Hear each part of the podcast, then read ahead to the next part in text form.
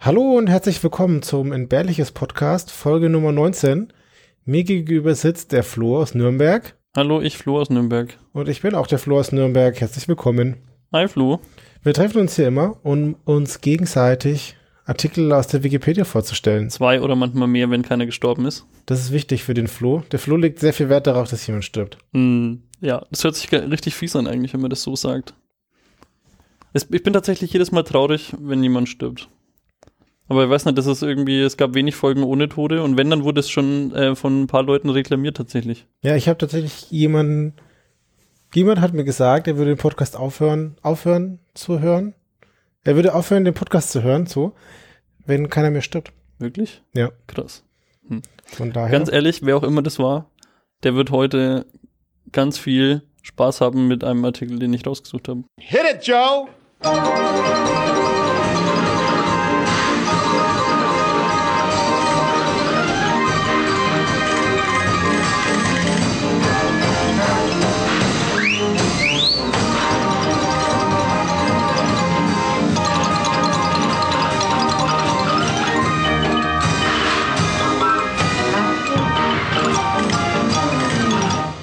Ja, danke Joe. Danke, Joe.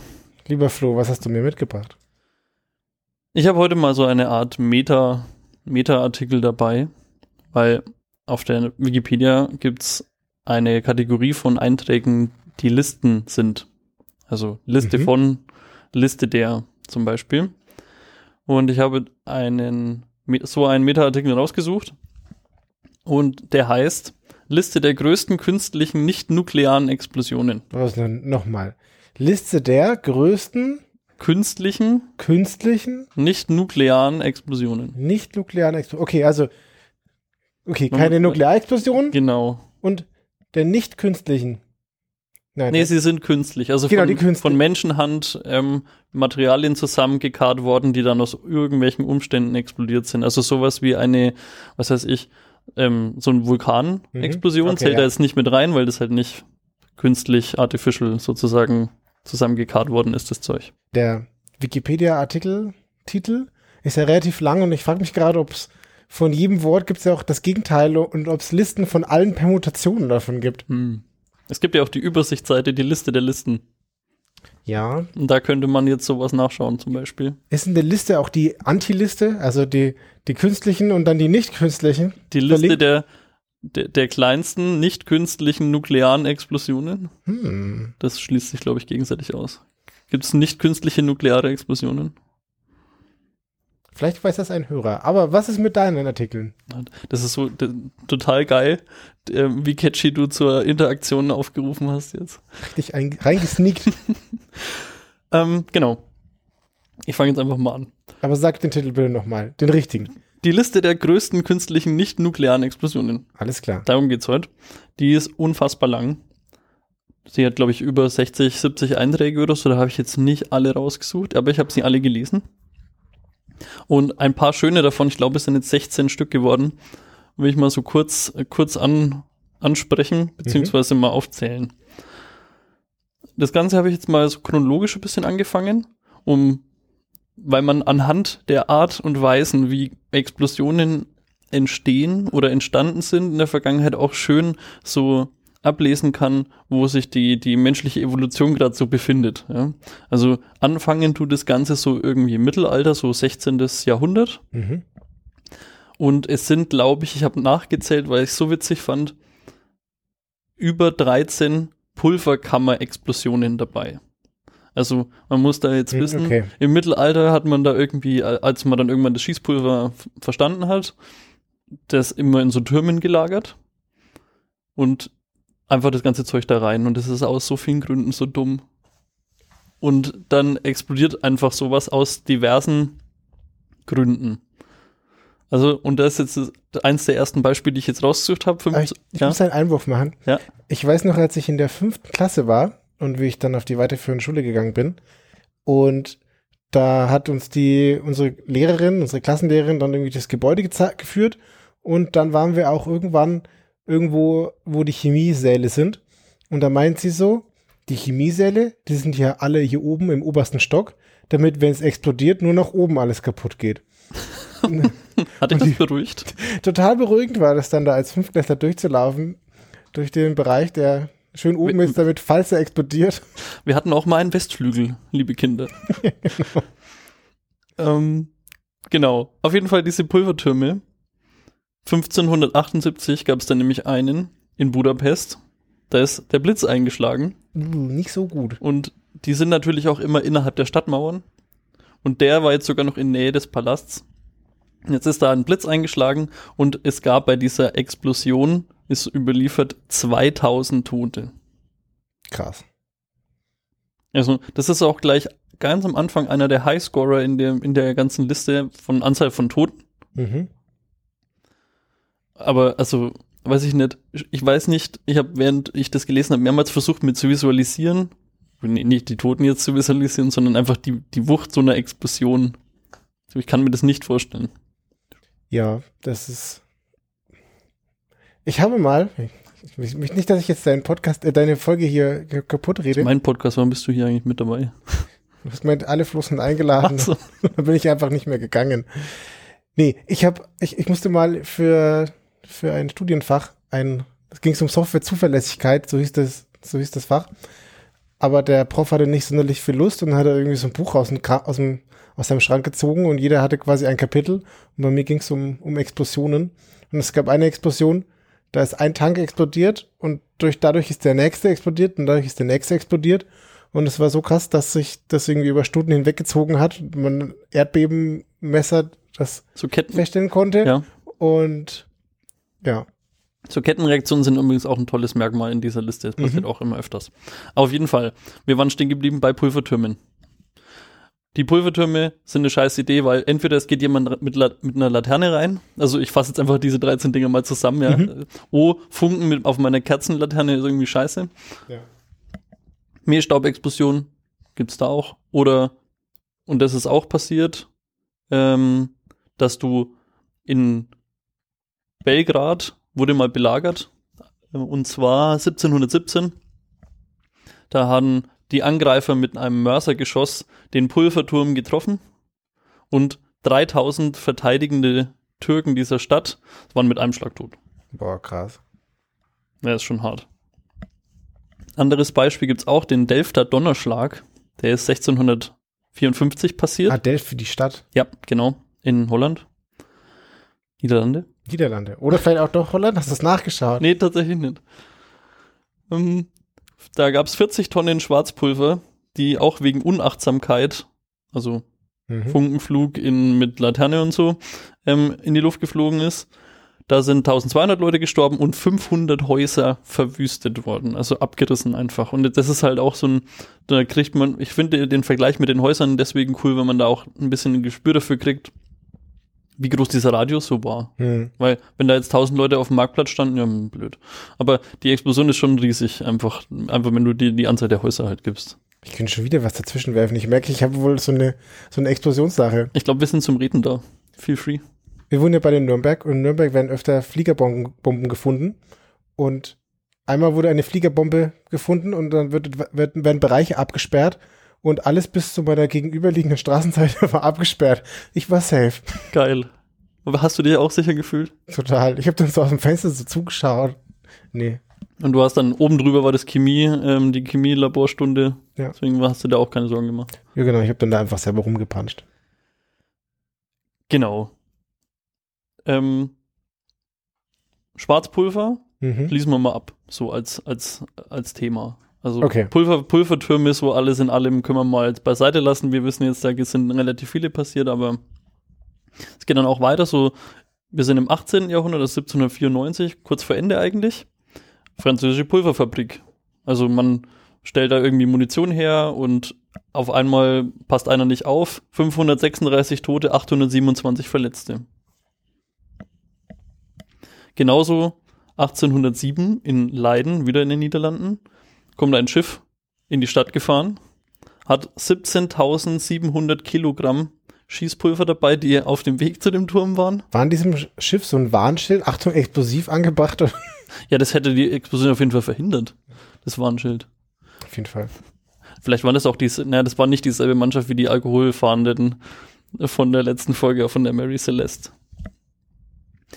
Das beladene Schiff ist auch wegen Unachtsamkeit explodiert. 151 Personen sind dabei gestorben, 2000 verletzt und wieder 220 Häuser zerstört. Witzig deswegen, also das ist ein bisschen repetitiv, aber das habe ich deswegen mit reingenommen, weil auf der Freifläche entstand dann der Van der Werfpark, nachdem dann so viel Platz war. haben wir gedacht, oh cool Park, können wir jetzt einen hinmachen. Krass. Ja, irgendwann lässt man das jetzt auch mal irgendwie alles so hinter sich. Aber dann gibt's da einen neuen Negativpunkt in der Geschichte in der Erste Weltkrieg. Mhm. Da ist auch Minenkrieg so ein ganz spezielles Thema. Und die Briten haben mal 26 Tonnen Ammonalsprengstoff bei Loch Nagar vergraben unter den deutschen Linien Mhm. und das in die Luft gesprengt. Und das war so mit eine der größten Explosionen, die man bis dato herstellen konnte. Mhm. Der Krater, der daraus entstanden ist, waren 91 Meter und in einer Tiefe von 21 Meter. Oh. Also das heißt ja auch, der Krater ist, da liegt ja Erde dann danach wieder drauf, also weil das ja hochgeworfen wird und wieder zurück. Also das ist, die Explosionskraft ist schon hart. Vor allem, wenn du so massiv einfach wegsprengst, ist schon hart. Ein, an, eine andere Explosion, die jetzt nicht so, also da waren übrigens die Toten unbekannt. Also man weiß nicht, wie viele, äh, wie viele Tote es dabei gab. Ebenfalls 1916 gab es einen Sprengstoffanschlag deutscher Agenten in New York. Die haben ein Munitionsschiff, was 1000 Tonnen Munition dabei hatte, ähm, sabotiert. Mhm. Und die Explosion war so groß, dass sogar die Freiheitsstatue Schäden davon getragen hat. Oh. Deswegen habe ich das war so ein bisschen catchy, deswegen wollte ich das mit reinnehmen. Schon gut, oder? Ja, unfassbar krass. Das kann man sich immer echt nur super schwer vorstellen, aber wenn die Freiheitsstatue dann darunter leidet. Infolge einer Selbstanzündung ist eine Munitionskammer auf einem japanischen Schlachtschiff 1918 noch explodiert. Und die Entstehung, also die, die Stichflamme, die es bei der Explosion gab, war über 200 Meter hoch. Auch geil. Das Schiff sank innerhalb von vier Minuten. Das wäre was für den Versicherungsbetrüger von letzter Folge gewesen. Ja, meinst du Katzenfutter und ähm, was war das andere? Gummistiefel explodieren gut? Ja, auch da 621 von 1100 Besatzungsangehörigen sind leider dahin geschieden dabei. Nicht so geil. Eine weitere Explosion, also wir sind jetzt wieder, glaube 15 Jahre später oder so, 1930, gab es in Texas an einer Schule eine Gasexplosion. Da kamen leider 200, äh, 290 Schüler um. Das ist nicht so schön. Aber das habe ich deswegen mit in die Liste, weil seit diesem Vorfall ist, wird weltweit zur Warnung in das ähm, Gas, was du zum Heizen oder so Hm. sonst ver verwendest, Methantiol, spreche ich bestimmt richtig aus, beigemischt oder odoriert.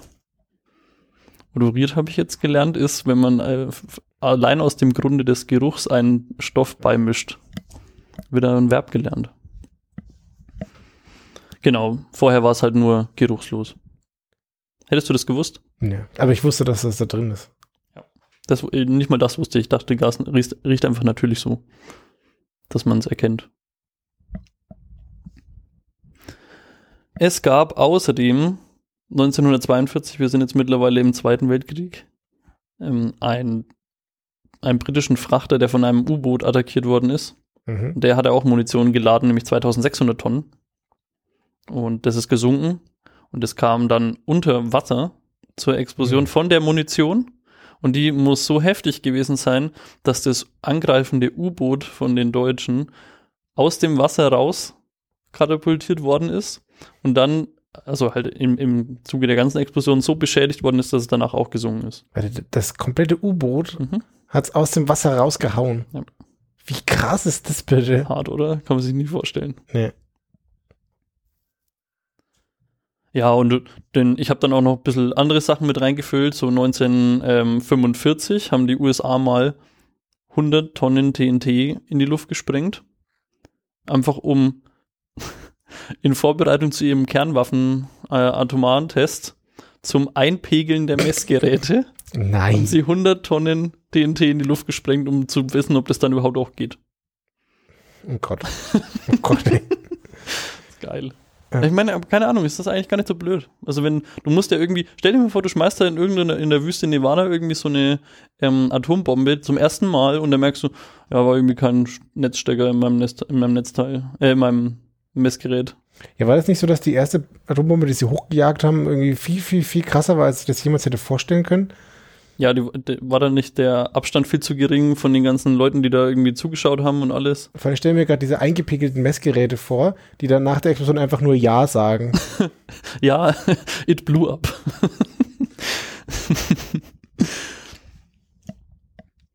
...1945 immer noch Ende Erster Weltkrieg, äh, Zweiter Weltkrieg, gibt es in Flensburg eine U-Boot-Station, wo neue Rekruten ausgebildet werden und sie machen eine Übung und ziehen dabei bei einer noch scharfen Handgranate den Bügel raus. Mhm. Es eskaliert sehr, es kommt zu einer Kettenexplosion, einer Kettenreaktion der Explosionen. So. Dabei gehen zwei U-Boote unter. Es werden Bäume und Dächer entwurzelt. Äh, ja, Dächer werden entwurzelt, ja. Es werden Bäume entwurzelt und Dächer abgedeckt sozusagen. Und es gibt leider auch 60 Tote. Hm. Hart, oder? Ja. Ich weiß auch nicht, dass, dass, dass sowas immer wieder passiert bei so, bei so Trainingssituationen. Dann war das nicht auch irgendwie, ich glaube vor zwei, drei Jahren gab es so ein Schusswaffentraining gegen, weil die Amis irgendwie Terrorangst hatten oder so ähm, Amoklaufangst und dann hatte der Trainer irgendwie eine Waffe, eine geladene Waffe dabei, hat jemanden bedroht, abgedrückt und dann hat er ihn erschossen. Boah, krass. Also das hat jetzt keine Relevanz zu dem Artikel jetzt, aber das ist halt immer wieder so Trainingsunfälle. Ich meine, gibt es da keinen, der dann vorher mal guckt, ob das Wie guckst du das nach? In Filmen tun die doch immer dann hier so Klick, Klick und Dinge. Ich habe keine Schusswaffe, Schusswaffe, keine Ahnung davon, aber naja. Okay. Nach dem Ersten Weltkrieg 1947 haben die Briten mal gedacht, hm, wir sprengen jetzt mal Helgoland. Kennst du das? Nee. In Helgoland gab es diverse Bunker und Militäranlagen, die die Briten gesagt haben, wir müssen das jetzt irgendwie hier mal aus dem Weg räumen und einfach alles kaputt machen. Und fand ich deswegen geil. Ich lese es einfach mal vor. Durch die enorme Menge an Sprengstoff erschien es zudem möglich, die gesamte Insel vollständig zu vernichten, was aber nicht Ziel der Aktion, was zwar nicht Ziel der Aktion war, aber in Kauf genommen wurde. Okay. Es gab keine Toten, weil es eine kontrollierte Sprengung war. Aber, ja, meinst du, die Insel schafft es? Oh, keine Ahnung, wird schon. Stell dir das mal vor, wir hätten kein Helgoland mehr jetzt. Einfach weil da ein paar Militärbunker mal waren. Ja. Warum muss man die überhaupt abreißen? Also, Da gibt es einen, einen längeren, also das ist nicht nur der, der generelle ähm, Artikel besteht aus so ähm, aus einer Tabelle mit Kurzbeschreibungen von den Dingen mhm. und ein paar Mal gibt es für die Sprengungen dann auch einzelne Artikel oder für die Explosionen. Bei dem Helgoland-Artikel ist das so, den kann ich auch äh, mal empfehlen, das zu lesen. Mhm. Ja, 77, Kalter Krieg, DDR-Munitionslager wird vom Blitz getroffen und Katyusha-Raketen explodieren. Opfer und Schäden sind nicht bekannt. Mhm. Das ist dann quasi die nächste Evolutionsstufe halt, du triffst einfach die, irgendwelche Munitionslager und halt über, überall da, wo halt explosives Material rumliegt, Ja. explodieren Dinge. Long story short, explosive Sachen explodieren. Mhm. In 89 gibt es ein Flüssiggasunglück bei einer Pipeline in Russland. Da ähm, treten bei Leitungen in der Bodensenke tritt halt Gas aus. Das, also Flüssiggas sammelt sich da. Und dann fahren da zwei Züge vom, von der Transsibirischen Eisenbahn Mhm. vorbei, fahren da rum und durch den Funkenschlag, den es auf den Nein. Gleisen macht, ent, entzündet sich das und es gab 570 Tote. Das ist auch einfach scheiße. Also, wie kannst du dich auf sowas vorbereiten? Einfach was? Du kannst nichts dafür. Einfach. Das Ja. ist komplett random, einfach scheiße. Aber das ist halt fatal für einfach einen Arsch voll Leuten. Naja, also mittlerweile sind wir ja dann schon in den 90ern angekommen. Wir haben sowas wie ähm, halt äh, Erdölraffinerien und so ganz viel. Da gibt's dann ein paar mehr Unglücke. So eins zum Beispiel in 92 ist Benzin in der unterirdischen Leitung ausgetreten in Mexiko. Das heißt, das ist dann in das Kanalsystem rein, reingeflossen und insgesamt sind 15.000 Menschen obdachlos geworden dadurch, weil ein ganzes Viertel von dieser mexikanischen Stadt in die Luft gesprengt worden ist. Oh je. Ebenfalls 1992 war in China ein neuer Bau von einem Flughafen angestanden in der Nähe von Hongkong, Mhm. 50 Kilometer entfernt. Man hat 12.000 Tonnen Dynamit genommen, in Laster eingeladen, in einen Berg reingekarrt und Mhm. den Berg einfach weggesprengt. Und die Explosion war so krass, dass man in Hongkong noch deutlich gemerkt hat, die Vibrationen und die gab auf der Erd Erdbebenmesseranzeige 3,4. Was, ich weiß- kann jetzt nicht, also es klingt krass, ich kann jetzt natürlich mit 3,4 überhaupt gar nichts anfangen. weiß nicht, ich glaube, so harte, harte Erdbeben sind schon noch mal eine Dimension anders, aber da ist ja auch wesentlich mehr Masse dahinter, was bewegt wird, glaube ich. Ja, okay, aber wenn du jetzt menschengemacht dafür sorgst, dass es da irgendwie ausschlägt, dann ist das bestimmt auch schon schön krass. Ich glaube ja. Genau, und so führt sich halt diese Liste dann auch wieder fort und ich habe jetzt noch den letzten, den aktuellsten Eintrag äh, noch dabei und zwar 2019 ist leider erst passiert. Explosion einer illegal angezapften Benzinpipeline. Hm, Sind in- super Idee. Ja, so, ich hab Bock auf tanken. Bürste einfach so ein Loch rein. Aber was mich wundert ist, da sind 125 Leute gestorben. Mhm. Was machen die alle an dieser Pipeline? An dieser illegal? Also braucht man so viele Leute, um das illegal da weiter zu verarbeiten? Oder also, das habe ich überhaupt nicht verstanden, was die da tun. Ich weiß nicht, wohin die Explosion dann so hin eskaliert oder wo das dann genau ab, abgezapft wurde. Also wenn du da, also ja. Ich auch nicht. Auf jeden Fall, das waren jetzt 16 herausgepickte Explosionen von diesem Artikel. Ich Wie kann euch da drin? ja, 60, 70 ungefähr. Ich kann den auf jeden Fall mal weiterempfehlen, dass man den mal durchscrollt. Da sind noch einige andere Sachen drin, aber ganz ehrlich, wir wollen den Podcast auch nicht unendlich lange machen.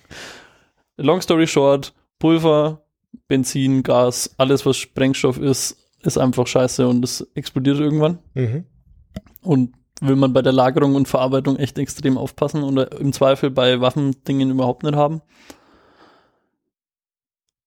Ich habe dann noch ein kleines Skript gebaut, was diese Wikipedia-Seite runtergeladen hat und alle Toten zusammengezählt hat, die auf, dieser auf dieser Seite passieren. Es sind 33.329, also noch vier und es wäre eine Schnapszahl geworden, merke ich gerade. Die aufgrund von nicht nuklearen künstlichen Explosionen leider dahingeschieden sind. Und ich glaube, das wird der Artikel sein mit den meisten Toten, den wir jemals im Podcast hatten Das glaube ich auch. oder haben werden. Also hatten ziemlich sicher, haben werden noch nicht klar. Wenn du mal irgendwann drei Stunden lang über den Zweiten Weltkrieg referieren wirst, Flo, dann, dann kommen wir drüber, glaube ich. Okay, ja. Ja. Ja, krass. Interessant. Was da so alles in die Luft fliegt und wie viel dumme Ideen man auch so haben kann. Also was mich schockiert hat, ist, wie du musst nur irgendwie doof daneben stehen und nichts tun. Du hast nichts falsch gemacht und auf einmal dein Haus und alle Leute, die du kennst und magst, sind nicht mehr da. Und das ist hart. Oder du machst einen Zugausflug durch Sibirien. Ja. Ist auch scheiße. Geht nicht schnell. Tja, das wär's von, zumindest äh, von Explosionen. Hast du, bei mir sind jetzt richtig viele Leute gestorben. Hast du irgendwas, was jetzt wieder so ein bisschen, das war ein ziemlicher Downer jetzt? Ja, auf jeden Und Fall. wir brauchen jetzt mal wieder irgendwas so, zum, so viel gut, so ein richtiger viel gut Artikel wäre es jetzt. Ja, es, ich muss überlegen, ja, es, es, es, es ist irgendwie viel gut, aber es ist schon, schon auch ein bisschen wie Krieg, um ehrlich zu sein. Aber es stimmt Jetzt bin ich gespannt. Ja. Und zwar gibt es einen Wikipedia-Artikel darüber, wie Liegestühle belegt werden. Also, das ist ja so eine typisch deutsche Sache. Hm. Man geht ins Schwimmbad oder man fährt in Urlaub und dann will man zum Frühstück. Moment, warte mal. Es gibt einen ganzen Artikel darüber, wie die belegt werden. Belegen von Liegestühlen. Heißt der so? Ja. Okay. Krass. Und bevor man dann zum Frühstück geht und erstmal alles da auf diesem Teller tut, weil das ist ja eh all inclusive, muss man selbstverständlich vorher an den Pool gehen und sein Handtuch auf einem Liegestuhl applizieren. Hä, aber ist, äh, also geht's da jetzt um ein, um so ein, äh, so, wie sagt man da, soziales, äh, sozialen Effekt oder was, hä, was ist da der Hintergrund von diesem Artikel? Es wird, es geht darum, dass Liegestühle mit Handtüchern reserviert werden. Ganz ehrlich. Wie geil. Und das hat natürlich verschiedenste soziale Aspekte und auf die geht der Artikel unter anderem ein. Also als Deutscher finde ich das total relevant. Genau. Aber wir müssen uns das Szenario nochmal genau anschauen. Also, Liegestühle liegen am Pool oder im Schwimmbad oder was auch immer und Liegestühle sind ein knappes Gut. Es gibt mehr Badegäste, mehr Urlaubsgäste, als es Liegestühle gibt. Also muss man, es, wird es kompliziert. Also das, das, das Gut ist knapp. Theoretisch würden die Liegestühle für alle reichen, wenn alle nur den Liegestuhl benutzen würden, wenn sie ihn brauchen. Mhm. Aber, naja, so ist man halt nicht. Deswegen werden die Liegestühle reserviert mit Handtüchern. Es gibt da schon die, es gibt da auch nicht nur Handtücher, sondern man kann das auch mit Büchern oder Zeitschriften machen oder der Brille. Aber wenn man es wirklich ernst meint, dann. Nimmt man das Handtuch, das einzig wahre. Nein, nein, nein, besser ist, wenn du das Buch oder die Zeitschrift nimmst und es aufklappst. Weil dann wirkt es mehr so, als wärst du echt nur ganz kurz weg. das hebt nochmal die Hemmschwelle für Leute, es einfach wegzuräumen. Ja, aber, aber ich verstehe die Argumentationskette. Ja, das ja. ist, sind ja Praxistipps. Und wenn man das jetzt soziologisch betrachtet, dann ist es ein Fallbeispiel für ein Ordnungssystem in einem scheinbar rechtsfreien Raum. ah, der Artikel ist so gut, ich hätte so viel Spaß. Das ist First Come, First Serve, oder? Einfach so. Das ist eigentlich. Ja, ja, ja, ja. Menschen tendieren dazu, Territorien des Selbst zu schaffen. Ja, also das ist hier mein Bereich und den Bereich muss ich jetzt markieren und ihr kommt hier alle nicht rein. Und das ist halt mein Liegestuhl. Und es gibt dann einen Soziologe, Ronald Staples, und der hat sich betrachtet, wie das ist. Naja, Menschen sind in ihrer Freizeit und da möchten sie nur konsumieren. Ja? Also Urlaub im Kopf. Sie, sie wollen jetzt im Gegensatz zu im Arbeitsleben gehen sie irgendwie komplexe oder komplizierte taktische Ebenen ein und kooperieren miteinander. Aber wenn ich jetzt hier im Urlaub bin, in meinem All-Inclusive-Urlaub, dann habe ich vier Euro bezahlt und dafür möchte ich so bitte hier so eine Liege haben. Mhm. Und deswegen hat man selbstverständlich schon einen Anspruch mit dem Urlaub zusammen Selbst bezahlt ist meine Liege. Genau. Und wenn ich dann die Liege habe, dann gebe ich sie auch sicher nicht mehr her. So, meins, meins, meins, meins. Und es gibt dann also eine Fallbetrachtung, die hat jemand gemacht und ich konnte es nicht ganz rausschließen. Ich glaube, es ist ein bisschen fiktiv, aber das, das, ist, das rollt das mal soziologisch auf. Man stellt sich ein Kreuzfahrtschiff vor und die Liegestühle sind wie immer knapp bemessen, aber sie reichen für alle aus. Und dann kommt man zum nächsten Hafen und dann steigen neue Leute dazu und die haben andere Verhaltensweisen. Und jetzt bildet sich eine neue Ordnung heraus. Ja? Also die bestehenden Gäste, die hatten das mit den Liegestühlen alles irgendwie so gemacht. Aber die neuen die steigen ein, vermutlich eine, Oh, eine Gruppe shit. Deutscher. Ja. Und die fangen jetzt an, hier Belegungssymbole zu verwenden. Das ist der Fachbegriff für Handtücher auf Liegestühlen. Belegungssymbole. Geil. Und die führen dieses Belegungssymbol ein und belegen damit die Handtücher. Aber vorher war alles cool auf dem Boot. Genau. Also vorher waren wirklich alle ha- friedliebend, harm- harmonisch unterwegs und äh, Genau, jetzt kommt quasi die neue Gruppe, nennen wir sie einfach mal die Deutschen, und die belegen, führen das neue, die neuen Belegungssymbole ein. Und dadurch ergibt sich jetzt noch keine neue Ordnung.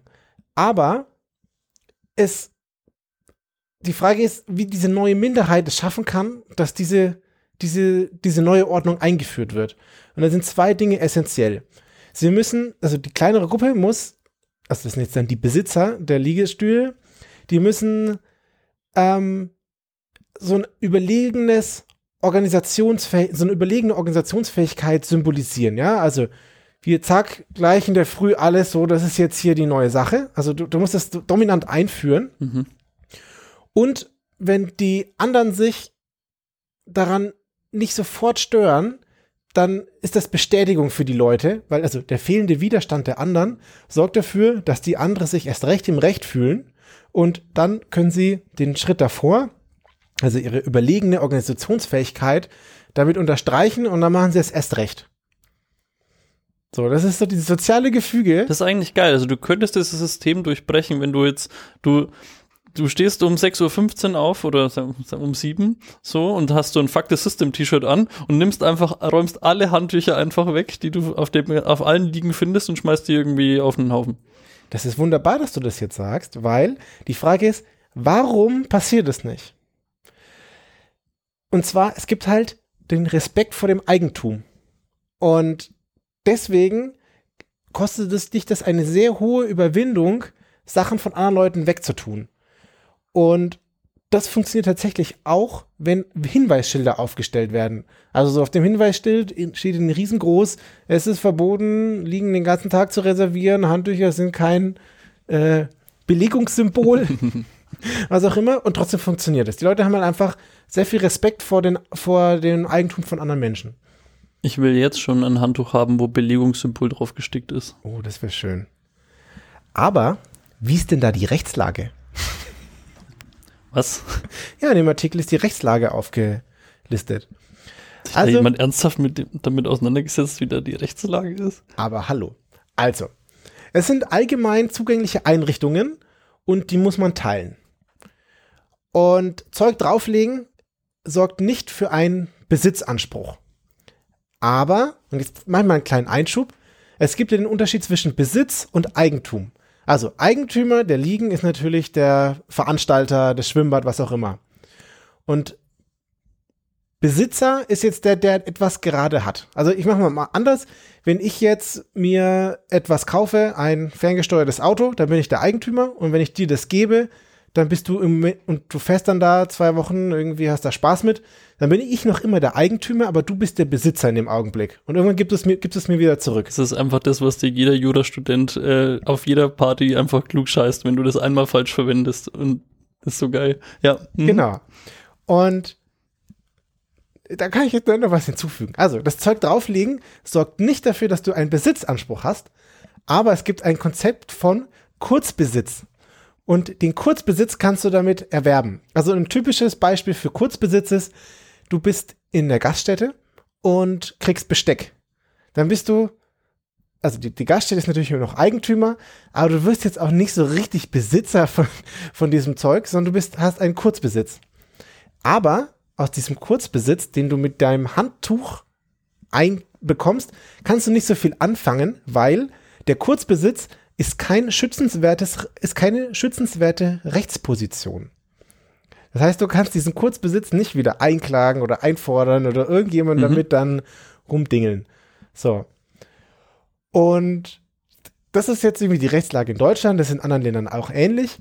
Es gibt aber in Italien gab es was Lustiges. Und zwar ist die dahergegangen in einer bestimmten Stadt und die haben alles Zeug, was auf diesen Liegen lag, beschlagnahmt und haben das dann an die Leute wieder herausgegeben, nachdem sie ihr Bußgeld bezahlt haben. Und wieso hat es funktioniert? Naja, die Stadt hat eine Verordnung erlassen, dass man auf diese Liegen vor 8.30 Uhr nichts legen darf. Und da muss es wohl so ah. gewesen sein, dass die Leute am Abend davor schon hergegangen sind, das Zeug auf die Liegen gelegt haben für den nächsten Tag. Und dadurch lag es vor 8.30 Uhr da, die Polizei hergegangen, konnte es alles einsammeln. Geil. Und jetzt müssen wir das mal, jetzt haben wir das quasi die rechtliche Lage abgehandelt und wir wissen, wie das so ist. Aber ein wunderbares Feld ist auch immer die Spieltheorie. Und, oh ja, ich freue mich jetzt schon. Und wenn man das, sich das durchdenkt, dann ist das eigentlich ein Gefangendilemma mit mehreren Personen. Das Gefangendilemma, du hast zwei Personen, die ein Verbrechen begangen haben. Und deswegen sind sie jetzt, deswegen sind jetzt die Gefangenen, weil sie wurden dabei ertappt. Und jetzt haben die verschiedene Möglich Möglichkeiten. Zum einen, beide gestehen. Was passiert dann? Sie werden beide bestraft, aber kriegen vielleicht, weil sie das Geständnis eingegangen sind, eine bisschen mildere, ähm, milderes Urteil. Ja, dann gibt es die Möglichkeit, einer gesteht und wird deswegen zum Kronzeugen und dann wird nur der andere verknackt. Oder beide schweigen und dann haben sie die Option darauf, dass keiner von beiden verknackt wird und das wäre die optimale Lösung. Aber. Das Erstrebenswerteste für beide zumindest, ja. Genau, so das Erstrebenswerte für beide. Aber wenn du der eine bist, der petzt, hast du auf jeden Fall eine bessere Position. Ja, ja. Außer der andere ist auch der, der verpetzt, dann habt ihr beide eine schlechte Position. Und das gleiche ist im Wesentlichen mit den Liegestühlen. Wenn du das nicht machen würdest, das mit den Handtüchern, dann hättest du einen größeren gemeinsamen Nutzen.